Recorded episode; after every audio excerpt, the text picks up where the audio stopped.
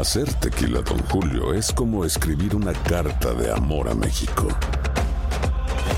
Beber tequila, Don Julio, es como declarar ese amor al mundo entero. Don Julio es el tequila de lujo original, hecho con la misma pasión que recorre las raíces de nuestro país. Porque si no es por amor, ¿para qué? Consume responsablemente. Don Julio Tequila, 40% alcohol por volumen, 2020. Importado por Diageo Americas, New York, New York. Boost Mobile tiene una gran oferta para que aproveches tu reembolso de impuestos al máximo y te mantengas conectado. Al cambiarte a Boost, recibe un 50% de descuento en tu primer mes de datos ilimitados. O, con un plan ilimitado de 40 dólares, llévate un Samsung Galaxy A15 5G por 39.99. Obtén los mejores teléfonos en las redes 5G más grandes del país. Con Boost Mobile, cambiarse es fácil. Solo visita boostmobile.com. Boost Mobile, sin miedo al éxito. Para clientes nuevos y solamente en línea, requiere AroPay. 50% de descuento en el primer mes requiere un plan de 25 dólares al mes. Aplican otras restricciones. Visita boostmobile.com para detalles. Si no sabes que el Spicy McCrispy tiene Spicy Pepper Sauce en el pan de arriba y en el pan de abajo, ¿qué sabes tú de la vida? Para, pa, pa, pa. Bienvenidos al podcast de Buenos Días América, la revista radial más completa para los hispanos. Política, salud, economía, tendencia y deporte son algunos de nuestros temas. Bienvenidos.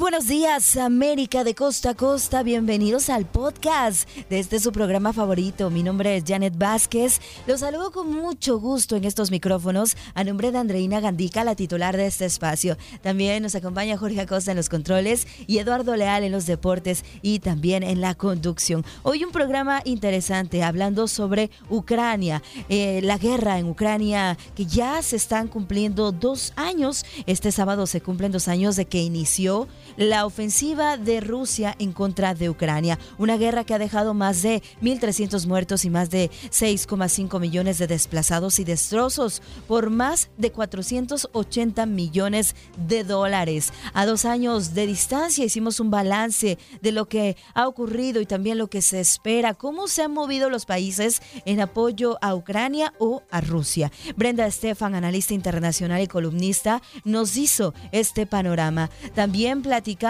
con Alexandra Valianza, una, ucraniana refugiada en Holanda. Ella salió de su país debido a esta guerra que comenzó hace dos años. Sin embargo, su familia aún mm, continúa en Ucrania, no ha podido salir. Ella trabaja en una misión humanitaria para los ucranianos. Y también en otros temas también platicamos sobre una tragedia, lo que ocurrió en Venezuela, el derrumbe de una mina de oro ilegal que ha dejado de manera oficial hasta el momento 15 muertos y 11 heridos. Sin embargo, hay quienes hablan que podrían ser más de 30 los fallecidos y más de 100 las personas sepultadas. Una tragedia lo ocurrido en este país sudamericano. También platicamos sobre los premios Lo Nuestro, que son este jueves 22 de febrero en Miami, reconociendo la música latina,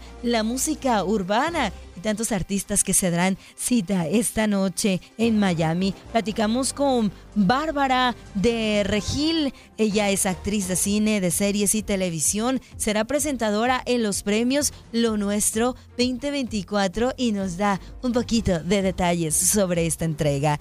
Con esto eh, les damos la bienvenida a este podcast de Buenos Días América. ¿Qué pasó? Las noticias relevantes. Las historias destacadas. El resumen de lo más importante. Estos son los titulares. Reportan masivo corte de servicio de Internet y telefonía en varias ciudades de Estados Unidos. Miles de usuarios de grandes ciudades en Estados Unidos como Dallas, Houston, Atlanta reportaron una caída del servicio de Internet o telefonía celular este jueves por la mañana. Joe Biden llama a Vladimir Putin loco hijo de durante un acto de recaudación de fondos para su campaña. El Kremlin responde que el comentario degrada a Estados Unidos y presenta al presidente como un vaquero de Hollywood. Y ahí está la información y también nos vamos con más de política porque Biden estaría considerando una orden ejecutiva para restringir drásticamente el asilo en la frontera. Según reportes, esta es una señal de los esfuerzos de la Casa Blanca para mostrar que son agresivos en materia de seguridad fronteriza antes del día de las elecciones. La Fiscalía de Nueva York acusa al expresidente hondureño Juan Orlando Hernández de proteger a narcos. Las autoridades judiciales estadounidenses afirman que el exmandatario hondureño usó a la policía, al ejército y al sistema judicial de su país para amasar dinero y ayudar al crimen organizado. Texas demanda a una organización católica sin fines de lucro por dar ayuda a inmigrantes. Ken Paxton, fiscal general de Texas, entabló una demanda en contra de Unistation House, alegando que allí se presentan supuestas violaciones legales, como facilitar la entrada ilegal a Estados Unidos o albergar a extranjeros. En respuesta, la organización católica aseguró que dichos señalamientos carecen de fundamentos. La viuda de Alexei Navalny, la nueva voz que aspira a aglutinar a la golpeada oposición rusa. El anuncio de Julia Navalnaya de que continuará la lucha de su marido crea cierta ilusión en parte de la disidencia, pese a las amenazas del Kremlin. Los embriones congelados son niños. Fallo causa alarma en parejas con problemas de fertilidad y clínicas de FIV. Un fallo de la Corte Suprema de Alabama puede tener un impacto impredecible en las parejas que buscan un hijo mediante fertilización in vitro. Los jueces conservadores sentenciaron que los óvulos fecundados congelados en el proceso son niños. El fallo provocó una ola de temor y desconcierto. Vámonos a los resultados en el fútbol. Toluca 1, Santos Laguna 0, América 2, Mazatlán 2, León 2, Cruz Azul vuela. Tres resultados de la Liga Mexicana de Fútbol allá en el país azteca.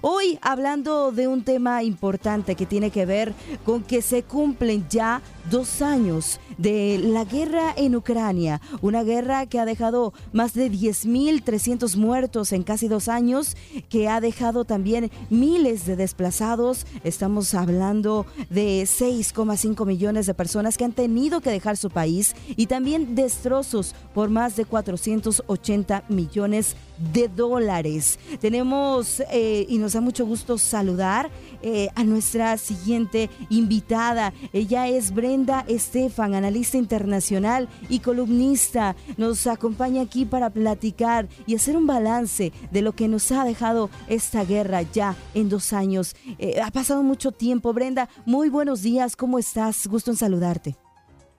Janet, muy buenas noches, muy buenos días, perdón, un gusto estar en tu programa. Todavía es muy temprano, ¿verdad? Todavía es muy temprano.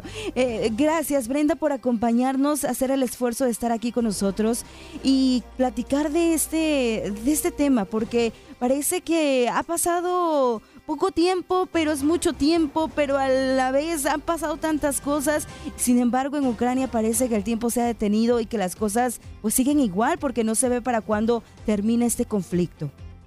Bueno, a nivel global el impacto ha sido gigantesco.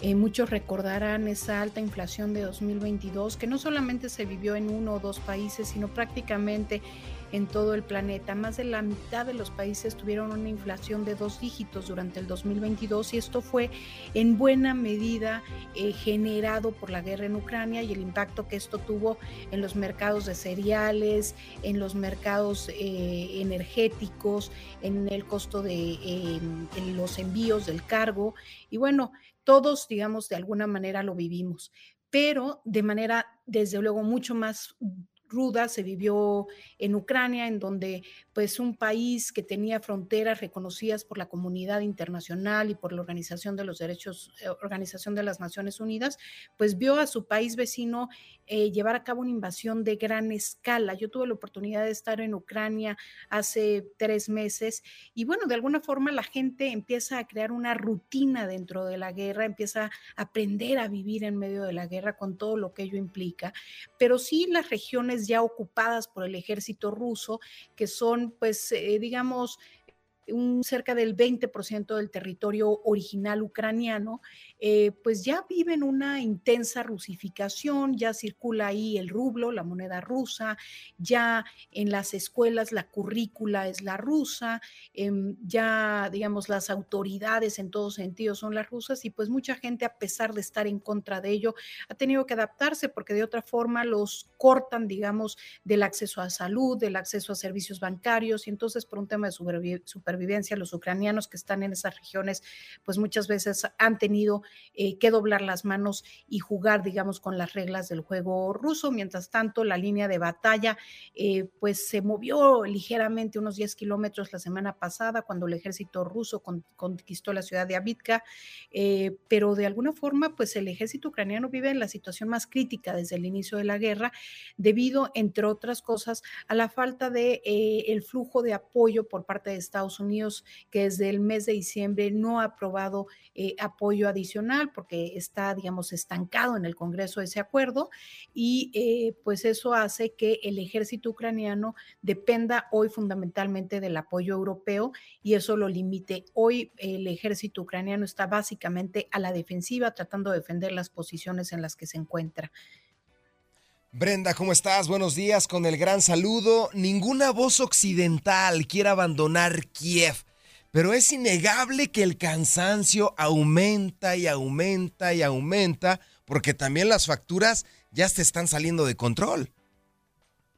El cansancio aumenta y aumenta en todos lados. Eh, de alguna forma, eh, incluso a nivel de medios de comunicación, hoy conversamos de este tema por el segundo aniversario, pero la guerra en Ucrania se ha desdibujado, sobre todo a partir del inicio de la guerra en Gaza. De alguna forma, la guerra en Ucrania pasó a segundo término mediático, digámoslo así. Y en términos de las prioridades en Washington, por ejemplo, también pasó a segundo término con el inicio de la guerra en Gaza. Vemos como Anthony Blinken, el secretario de Estado estadounidense, prácticamente ha pasado desde el 7 de octubre eh, con los ataques de Hamas a Israel, pues la mayor parte de su tiempo en el Medio Oriente, visitando a los países eh, de la región, buscando que este conflicto no se extienda y sin embargo ya no se dedica la cantidad de recursos diplomáticos, digamos, eh, la banda ancha diplomática estadounidense está concentrada hoy en Medio Oriente y ya no tanto en la guerra en Ucrania. Esto lo sabe Bruselas y lo tiene claro Kiev, que en las últimas semanas ha comenzado comenzado a firmar una serie de acuerdos bilaterales con las capitales europeas, acuerdos de seguridad. Firmó uno con el Reino Unido la semana antepasada, uno la semana pasada con Francia y se espera que firme con 25 de los 27 países a falta de un ingreso a la OTAN lo que hay en las capitales europeas es esta oferta de bilateral para seguir apoyando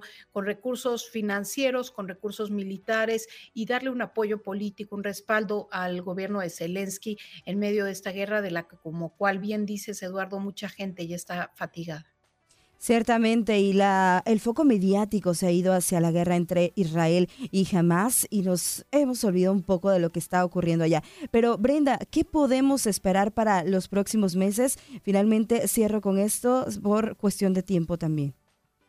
Claro, Janet. Pues mira, yo creo que eh, es eh, difícil saber cuándo va a acabar la guerra, sin embargo, creo que la elección en Estados Unidos será un momento determinante para el futuro de lo que sucede hoy en Ucrania. Eh, me parece que eh, Vladimir Putin le está apostando a largo plazo, le está apostando justamente a este cansancio del cual hablaba Eduardo y le está apostando a un regreso de Trump a la Casa Blanca, con la intención de que pues, la visión del expresidente es llevarlos a negociar el primer día a la mesa, de alguna manera obligar a quien eh, vía no darle recursos a llegar a una negociación y por tanto ceder el 20% de su territorio, eh, mientras que eh, los europeos le están apostando a que quizás Biden pueda reelegirse y por tanto seguirán apoyando al menos de aquí a noviembre con el mismo vigor para que pueda, digamos, Ucrania pasar esta fase en lo que hay una mayor definición desde Washington. creo que en noviembre en las elecciones estadounidenses tenemos quizás mayor claridad en el panorama sobre lo que viene en Ucrania. Brenda, para cerrar y terminar, entre la falta del fin del conflicto y la competencia por la atención mediática y política en Medio Oriente, gastar enormes sumas de dinero en Ucrania podría resultar políticamente más difícil para los gobiernos. ¿Crees que en algún momento una voz occidental va a decir hasta aquí, ni un dólar más? Esto depende de en qué país hablamos. Cuando hablamos de los países del flanco este de Europa, la inmensa mayoría de los ciudadanos están a favor de seguir apoyándolo. De hecho, estos países aportan más del 2% del PIB a la OTAN y tienen temor de ser el siguiente punto de, pues de invasión del ejército ruso. Ahí está Estonia, en donde la discusión está muy presente, e incluso los países nórdicos que temen un encuentro militar con Rusia. En el caso de los países eh, de Europa occidental, digamos, el, apoyo no es tan alto como en Europa Oriental, pero sigue estando muy por encima del 50% a favor del apoyo a Ucrania. Entonces, eh, creo que en general en Europa el, a pesar del cansancio, la Vox Populi, el, grueso de la población, está a favor de continuar apoyando la causa ucraniana por un temor a que la guerra pudiera expandirse incluso a sus propios países. En el caso de Estados Unidos, el apoyo ha disminuido, pero sigue siendo también eh, cerca del 50% del apoyo de la gente a favor de la causa ucraniana. Es decir, sí están más cansados que al principio, desde luego, pero no necesariamente están en contra de que se siga apoyando a la causa ucraniana, de manera que políticamente no necesariamente tendría un impacto negativo seguir eh, apoyando a Ucrania. Y el momento ahora con la, la muerte del mayor opositor ruso, Alexei Navalny, encendió nuevamente los ánimos sobre pues cómo las voces disidentes, las voces eh, discordantes en Rusia pues tienen siempre un destino fatal en el exilio, la muerte o la cárcel y eso pues calentó un poco nuevamente los ánimos entre los liderazgos occidentales y entre alguna de la población eh, que más conocimiento tiene del tema. Brenda Estefan, muchísimas gracias por tu comentario y bueno, estaremos al pendiente de lo que ocurre desde allá en Ucrania eh, al cumplirse dos años ya de este conflicto y este, esta invasión, ¿no? Esto que llamó en primera instancia Rusia como una operación militar en Ucrania y que se ha convertido en ya dos años de eh, una guerra, una guerra allá en ese país. Gracias, Brenda. Gracias a ustedes, Janet, Eduardo, siempre un gusto estar en su programa. Brenda Estefan, analista internacional y columnista. Boost Mobile tiene una gran oferta para que aproveches tu reembolso de impuestos al máximo y te mantengas conectado. Al cambiarte a Boost, recibe un 50% de descuento en tu primer mes de datos ilimitados. O, con un plan ilimitado de 40 dólares, llévate un Samsung Galaxy A15 5G por $39.99. Obtén los mejores teléfonos en las redes 5G más grandes del país. Con Boost Mobile, cambiarse es fácil. Solo visita boostmobile.com. Boost Mobile, sin miedo al éxito. Para clientes nuevos y solamente en línea, requiere AroPay. 50% de descuento en el primer mes requiere un plan de 25 dólares al mes. Aplican otras restricciones. Visita boostmobile.com para detalles. Si no sabes que el Spicy McCrispy tiene Spicy Pepper Sauce en el pan de arriba y en el pan de abajo, ¿qué sabes tú de la vida? Para, pa, pa, pa. Cassandra Sánchez Navarro junto a Catherine Siachoque y Verónica Bravo en la nueva serie de comedia original de VIX, Consuelo, disponible en la app de VIX ya.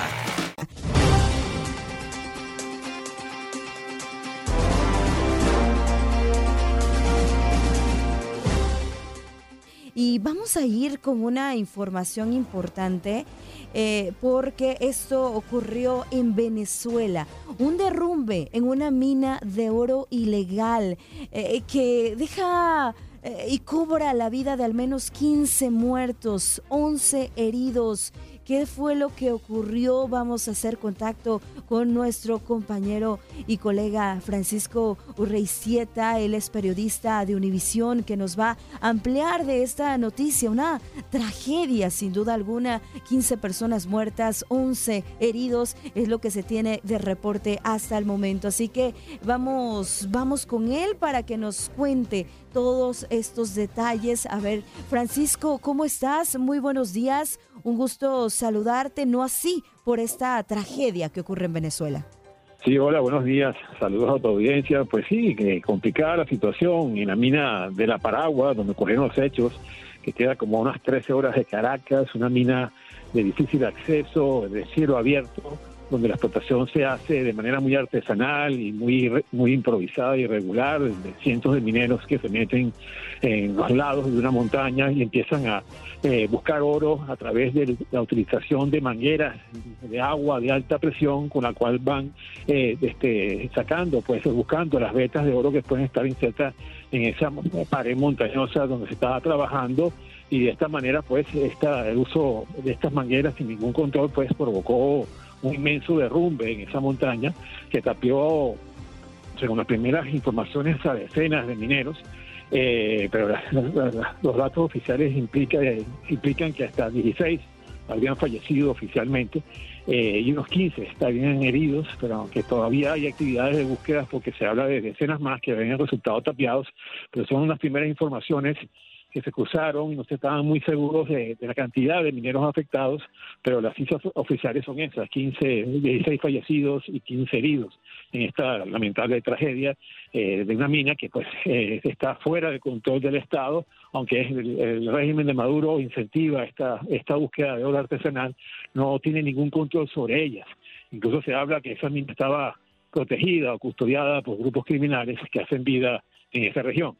Oye, Francisco, pero eh, eh, esta cifra, ya mencionaste la oficial, pero hasta más de 100 sepultados y más de 30 fallecidos, es decir, es tremendo esto. Eh, si la cifra va aumentando y también cómo va el avance de los trabajos, el rescate también, sé que muchos de los mineros que estaban ahí, pues están tratando, trataron de rescatar a sus compañeros entre los escombros mientras llegaban las autoridades, pero los trabajos de rescate en el lugar? Sí, exactamente. Sigue mandando este equipos de rescates eh, para seguir haciendo búsquedas en la zona, pues una amplia zona del cerro que se, que se derrumbó. Eh, estas primeras cifras oficiales las dio el alcalde de la zona. Eh, aparentemente, según el gobierno, eh, no son verdad esas cifras. Maduro justificaba anoche un programa de televisión que esas cifras eran productos del nerviosismo del alcalde por la tragedia. En fin, que las cifras oficiales siguen siendo esas, 16 fallecidos y 15 heridos, pero bueno, se habla de muchos más este, mineros que estaban sepultados eh, y es lo que se está tratando de ver, pues viendo si alguien eh, en la zona puede determinar eh, con más exactitud lo que está ocurriendo allí. el gobierno envió más equipos de rescate y hasta un dos helicópteros para trasladar a los heridos. En fin, esa, esa situación está en proceso, está en progreso, de la cual se está derivando información constantemente. Tremendo, tremendo lo que ocurrió en Venezuela, Francisco. Sabemos que andas movido con toda esta información y agradecemos este tiempo que nos das para compartirnos lo que ocurre y estaremos al pendiente también de mayor actualización. Gracias, Francisco Urreistieta, desde Venezuela. Gracias a ti, a la orden siempre por aquí. Periodista de Univisión allá, corresponsal de Univisión en Venezuela.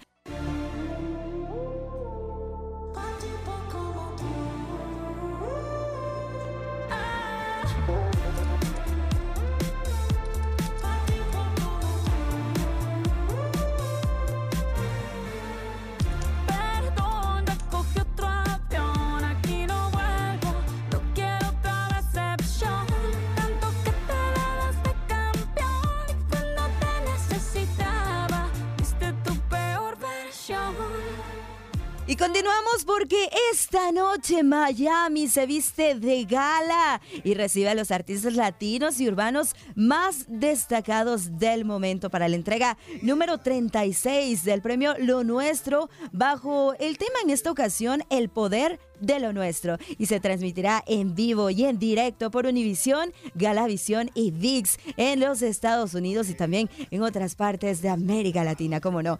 Se recibimos y nos da muchísimo gusto tenerte, Bárbara de Regil, es actriz de cine, series y televisión que además será una de las presentadoras estelares en estos premios Lo Nuestro 2024. Bárbara, ¿cómo estás? Muy buenos días, emocionada.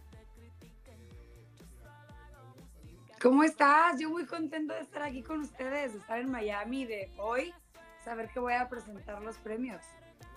Sin duda, una gran noche la que se espera, ¿no? Una gran, gran noche.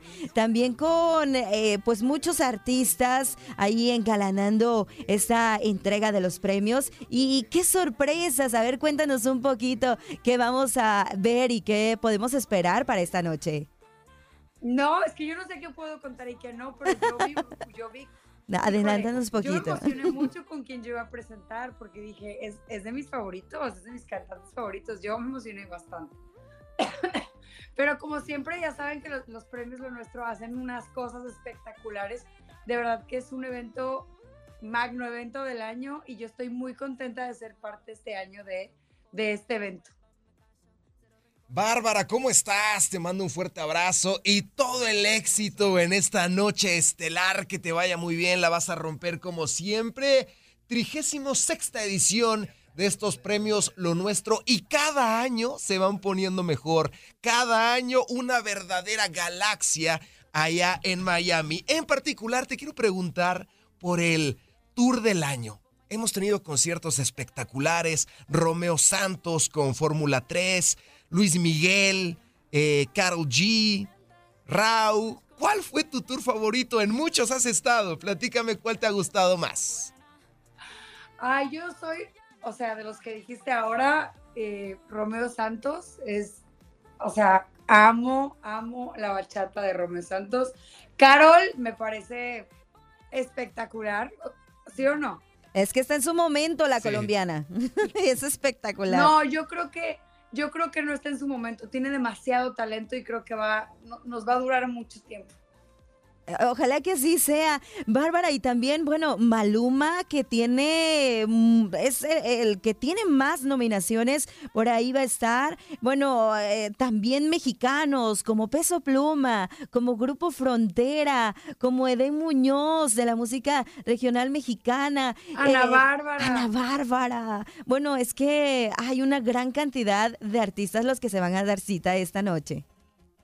Sí, la verdad que sí, estoy, qué, qué padre, porque pues a mí que me gusta mucho la música, yo creo que hoy todos los que amamos la música, que somos muchísimos, vamos a disfrutar mucho este, estos premios, porque además van a haber sorpresas, van a cantar. Wow, vamos a ver presentaciones ahí. Eh, eh, ¿La Rosalía? ¿Acaso? Ay, no sé, imagínate. Imagínate ahí la Rosalía que también tiene una, por ahí nominaciones, pero hay tantas actuaciones. Bárbara, cuéntanos, adelántanos un poquito. ¿Qué te vas a poner? ¿Cómo te vamos a ver? Estoy un poco en crisis. Este, traigo mi vestido, que es de María André. Eh, pero de pronto como que no me quedó bien de la cintura, entonces ando como, híjole, porque es mi favorito, porque yo amo esta, esta diseñadora María André Gaitán. Este, pero si, si no queda, ahí buscamos otro rápido. Te vas a ver guapísima seguramente. te pongas lo que te pongas. cualquier cosa. La cosa es ir. Sin duda. Bárbara, de los artistas nominados al premio Lo Nuestro del Año, Bad Bunny, Camilo, Karim León, Fate, Grupo Frontera, Carol G, Maluma, Osuna, Peso Pluma y Shakira, ¿de quién tienes más canciones en tu celular? Voy a contestar esta, esta respuesta porque es mi amigo y lo quiero. Camilo. Yo ayer le escribí a Camilo y le dije, Camilo, estás aquí, hay que irnos a cenar después. No creo porque Eva está, está embarazada, pero por supuesto que yo amaría que, que, él, que, él, que él gane, que él, aparte de mañana va, hoy va a cantar y es el que más canciones tengo en mi celular. Y está nominado Artista eh, del Año, está nominada también su canción ahí junto con Camila Cabello, Ambulancia, en fin, ojalá que le vaya muy bien a Camilo y ahí estaremos viendo todo lo que va a acontecer esta noche. Seguro sí le va a ir muy bien, es muy talentoso. Sí, seguramente sí. Bárbara, pues invítanos, invítanos a ver esta transmisión, invítanos a ver esta entrega, estos premios esta noche. Tú desde Miami, qué envidia, ¿eh? Con el calorcito de Miami.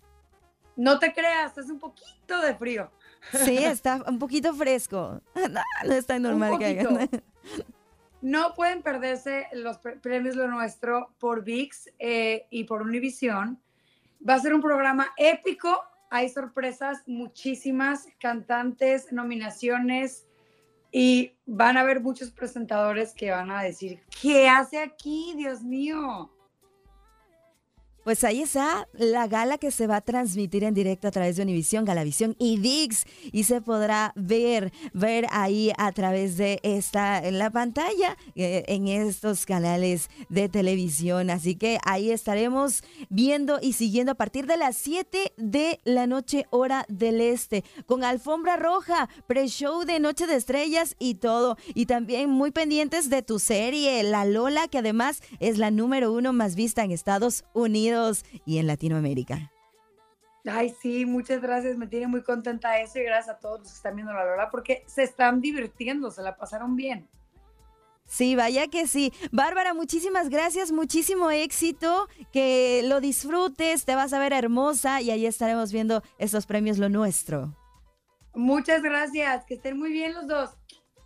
Gracias, bye bye. Bailas por nosotras, disfrutas y también festejas ahí todos estos premios que se van a estar dando. La alfombra roja, ay, ya quiero verlo, Lalo. Así que esta noche, ya saben, no se lo pierdan. Premios Lo Nuestro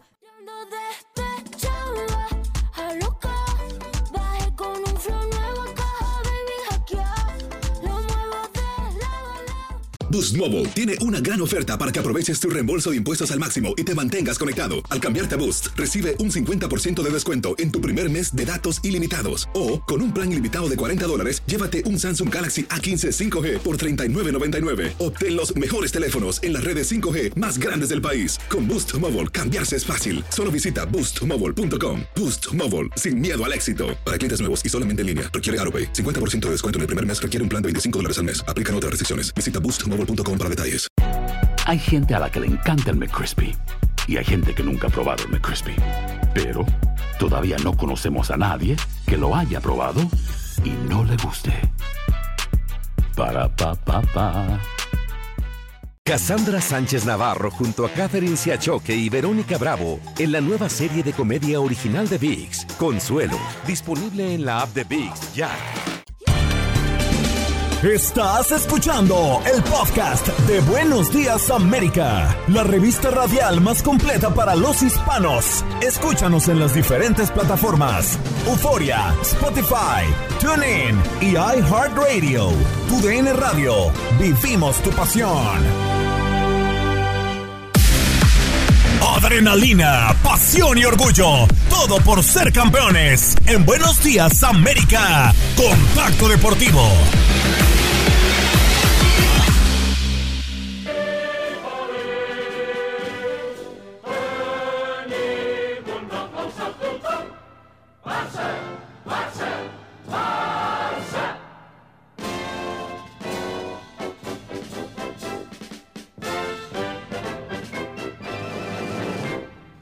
Muchísimas gracias, Yanni, auditorio, aficionadas, aficionados, un gusto saludarles. Buenos días, un placer estar aquí con todos ustedes. 6:22 tiempo del este, 5 con 22 tiempo del centro, 3 con 22 tiempo del Pacífico. Vámonos a información que tiene que ver con la UEFA Champions League porque el Barcelona empató con el Napoli. El equipo catalán iba ganando el encuentro, pero un Napoli aguerrido no se dejó y logró empatar el encuentro. Robert Lewandowski al minuto 60 puso el primero para el equipo, el equipo del Barça. Y Osimen al 75 puso el empate para el Nápoles. Un empate que le viene de forma positiva al conjunto culé de cara a lo que será la vuelta. Hay que comentar que este partido se desarrolló allá en el estadio del Nápoles. Las palabras de Xavi Hernández, técnico del conjunto Blaugrana. En directo para el larguero y para el Moguts de la cadena SER. Eh, no sé si te vas con la sensación de oportunidad perdida y si de cara a la vuelta en tu estado de ánimo pesa más los primeros 75 minutos que el equipo ha estado muy bien o los últimos 15 que quizás ha sufrido más a raíz del, del gol y por cómo penalizan los errores, en este caso con un gol, el, único error quizá defensivo que se ha producido.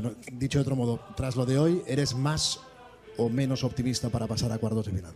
No, jugando así yo creo que tenemos muchos números para pasar, ¿no? Creo que hemos hecho un muy buen partido, tanto en fase ofensiva como defensiva. Eh, nos hemos desajustado en el gol prácticamente solo y después hemos generado muchas, muchas ocasiones. Hemos estado muy bien en la fase ofensiva, muy bien, muy bien. Creo que el equipo ha hecho méritos para ganar, pero eh, esto es la Champions, ¿no? Perdonas tú un ataque, en defensa regalas un gol y te lo hacen. Bueno, pues pero bueno, me voy satisfecho, hombre, me voy satisfecho, pero con la sensación amarga de, de viendo el partido desde mi punto de vista era para, para ganarlo.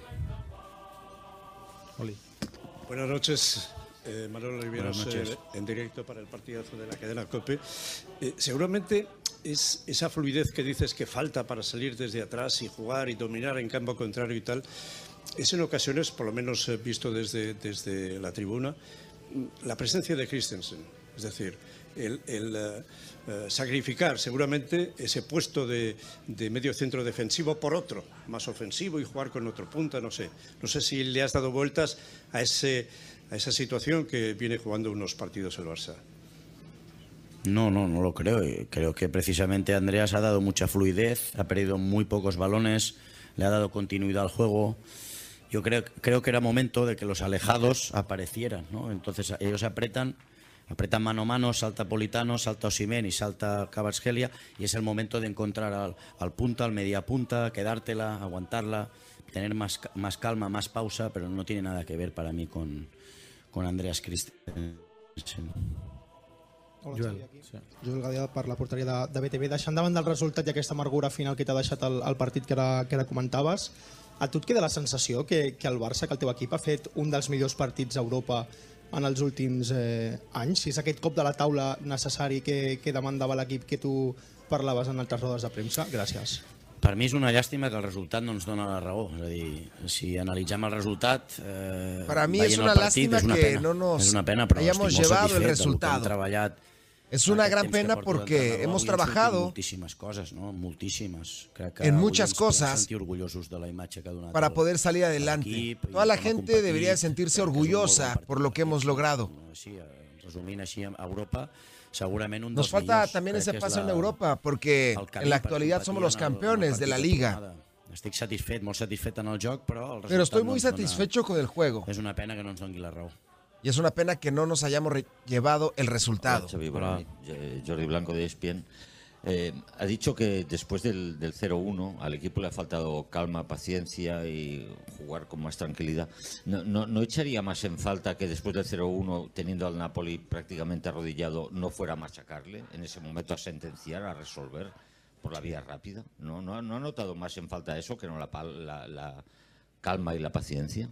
Sí, es que eso, lo que dices tú, viene a partir de tener el, balón, tener la calma, la paciencia, encontrar el momento justo, dormir el partido. Cuando lo duermes, entonces viene eh, que hubiéramos buscado, hubiéramos mantenido el balón y, buscando, buscar el 0-2. Nosotros no, no especulamos nunca. Eso nos ha faltado, sí. Las dos cosas. Primero el dominio y luego lo que dices tú, buscar el, el 0-2. Santi.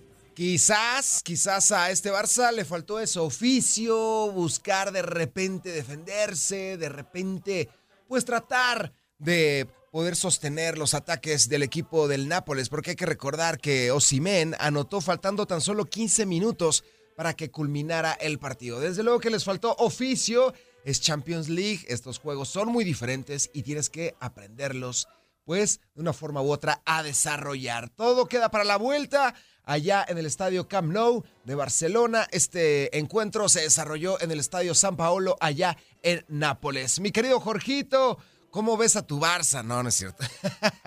¿Cómo ves a este equipo de Barcelona? Se quedó muy, pero muy cerca. Ya todos estaban, pues, de una forma u otra festejando el pase a los cuartos de final. Pero el Nápoles no se rindió y deja absolutamente todo para el duelo de vuelta. Eh, pues sí, mi, Barcelona pues no es, pero no se pueden quejar los del Barcelona que dicen que no les dan alegría. A mí ya me dio una muy grande el día de ayer. Al empatar con la Lazio, con el Napoli, perdón. Pero sí, fíjate que eh, lo que le preguntaban a Xavi también a mí se me hizo raro que pusiera a Christensen como un eh, medio de contención, jugando con Martínez y con Araujo en, en una central, ¿no?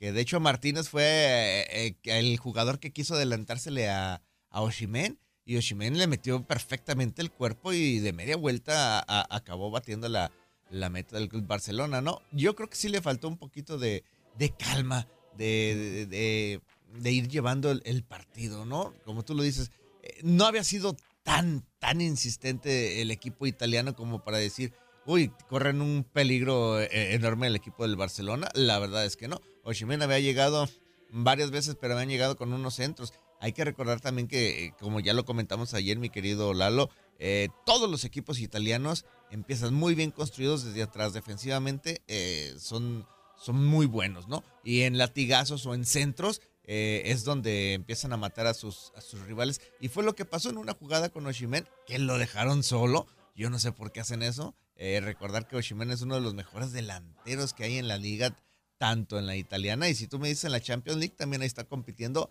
a la par de Lewandowski, que los dos jugadores eh, fueron los que anotaron el gol por sus respectivos equipos, ¿no? Para mí fue un partido muy eh, trabado al medio tiempo. También el Barcelona, no sé qué le está pasando, no sé si algo mentalmente, no sé si estén cansados de Xavi, no sé si estén en otra situación, pero yo lo veía mucho con Gundogan. Antes que yo lo veía en el City, no, no erraba ni un pase, no erraba ningún centro, no, no erraba nada. Se le veía una cara distinta, se le veía contento. Ah, ya aquí en el Barcelona estuvo errando demasiados pases, no fue su mejor partido. Eh, tuvo buenas asistencias, eso sí, pero ya se le ve como que ya no disfruta el fútbol, ya se le ve más preocupado que contento al jugar el fútbol. Y eso está, está muy, muy raro, a lo menos para mí. Yo sí lo noto eh, eh, en esa comparación que estoy haciendo cuando estaba en el City a como está ahorita en el Barcelona. No sé qué esté pasando con el Barcelona. Para mí tiene jugadores eh, que pueden dar más. Jamal salió de cambio. Tampoco dio su mejor partido. O sea, yo creo que para el Barcelona el empate no es bueno, pero tampoco es malo. ¿Por qué? Porque van a, a cerrar la llave en el Camp Nou. Bueno, en el Camp no, creo que no, porque está en, remodelación. Ah, sí, en Montjuic, tienes razón. En Montjuic van a cerrar, sí, sí, sí, esta, esta serie, mi querido Jorgito. Parecía que el Napoli, lo comentábamos, lo comentábamos ayer, Jorgito, llegaba en desventaja debido a que apenas tenía 48 horas con su nuevo entrenador. Situación que podría aprovechar el Barcelona, que así dio la impresión al empezar el partido, con intenciones ofensivas, de la mano, bien lo mencionas, de Lamin Yamal, quien lució desequilibrante al inicio también probó con remates fuera del área, centros, pero simplemente no estuvieron acertados. Y el portero local que me dices, Alex Meret, lució con buenas atajadas que evitaron la caída tempranera de su portería. Entonces, este Barça cumplió, deja la serie abierta y lo más importante que le da un poco de esperanza a la gente de avanzar a los cuartos de final. Ya en los cuartos de final ya es otra historia, ¿eh? Ya el filtro pasa y son rivales del Bayern Múnich para arriba. Exactamente, exactamente. Y eh, el peso del medio campo también se lo cargaron a Pedri, porque recordar que Javi pues, ya se va a perder prácticamente el año eh, por la lesión de la rodilla que tuvo. Entonces, esa es una baja muy considerable, porque Javi se estaba convirtiendo en el estandarte del Barcelona por encima de Pedri, que al empezar, eh, cuando salieron los dos, el que despegó primero fue Pedri. Después se lesionó Pedri y fue cuando despegó Javi. Ahora se lesiona Javi y Pedri tiene que volver a agarrar la batuta del equipo del Barcelona junto con Gundogan y Frankie de Jong, que también Frankie, de Jong estaba jugando de central y también ahora lo utilizaron como un centrocampista. Entonces también el Barcelona ha estado haciendo sus modificaciones. Eh, Javi está jugando con lo que tiene y con lo que puede. Y lo va moviendo y lo va acomodando. Bien lo citas, un 4-3-3 con Ter Stegen en la portería, Cancelo, Martínez Araujo y Cundé en la saga y lo comentas de forma perfecta de John Christensen y Gundogan en el medio campo arriba Lewandowski, Pedri y Lamin Yamal. Si lo leemos de esta forma no tiene mal equipo Barcelona, tiene un equipazo. ¿Sí? Pero no está funcionando. El técnico quizás esté fallando. Lewandowski, pese a que anotó gol, tampoco se encuentra en gran, gran momento no la está rompiendo ni en la liga ni en la Champions. Todos ellos comandados por Xavi Hernández, pero me sorprende de repente lo que hizo también el Nápoles con Francesco Calzona. 48 horas, 48 horas con su nuevo entrenador y le empatas a uno de los grandes, hay que decirlo, porque es uno de los grandes de Europa. Creo que el que sale fortalecido en este partido, Jorgito, es el Nápoles. Sí, sí, por supuesto. Eh, ellos están viendo sus carencias y sus desventajas, aunque para mí tenían una cierta ventaja porque jugaban en su, en su estadio. Eh, salieron avantes. Eh, para mí, tan avantes no, porque para mí debieron de haber ganado. Tú te tienes que hacer respetar en tu campo y tienes que irte con una ventaja. Porque tú sabes que cuando vayas de visita vas a tener en contra tanto a la gente y, el rival se crece también. Y no es cualquier rival, estás jugando contra el Barcelona, que es el campeón de España. Entonces, el Napoli debe haber ido por, por el, triunfo, así de fácil. Eh, para mí el empate sí deja la llave abierta, pero con una cierta ventaja para el equipo del Barcelona. Sí, ventaja en el aspecto de marcador, en el aspecto anímico, ese gol de Osimén, faltando tan solo 15 minutos, creo que fortalece al Napoli, lo fortalece, lo, lo, lo regenera para este partido. Y pronóstico, mi Jorgito, después de este duelo, porque me acuerdo que ayer dijiste que ganaba el Napoli. No, dije el Barcelona. Al Barcelona. Dije el. Barcelona. El Barcelona, ok, ok. Sí, yo dije, yo me fui con el Barcelona y, y yo pienso que la llave se la va a llevar el Barcelona. Va a cerrar allá en el Camp Nou. Bueno, no en el Camp Nou, pero va a cerrar en España. Y yo pienso que va a avanzar el Barcelona. El Barcelona, yo también. Yo también considero que el Barcelona va a avanzar a la siguiente fase. Del otro lado ya estaremos platicando. El Porto 1, el Arsenal 0. Sí, el Porto, uno de los grandes allá en Portugal, logró la victoria.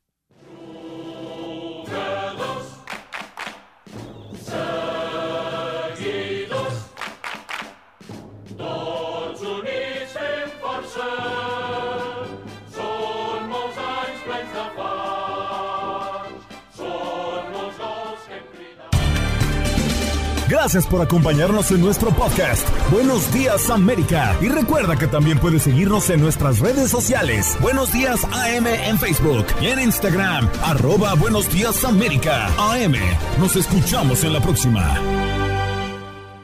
Boost Mobile tiene una gran oferta para que aproveches tu reembolso de impuestos al máximo y te mantengas conectado. Al cambiarte a Boost, recibe un 50% de descuento en tu primer mes de datos ilimitados. O, con un plan ilimitado de 40 dólares, llévate un Samsung Galaxy A15 5G por $39.99. Obtén los mejores teléfonos en las redes 5G más grandes del país. Con Boost Mobile, cambiarse es fácil. Solo visita boostmobile.com. Boost Mobile, sin miedo al éxito. Para clientes nuevos y solamente en línea, requiere AroPay. 50% de descuento en el primer mes requiere un plan de 25 dólares al mes. Aplican otras restricciones. Visita boostmobile.com para detalles.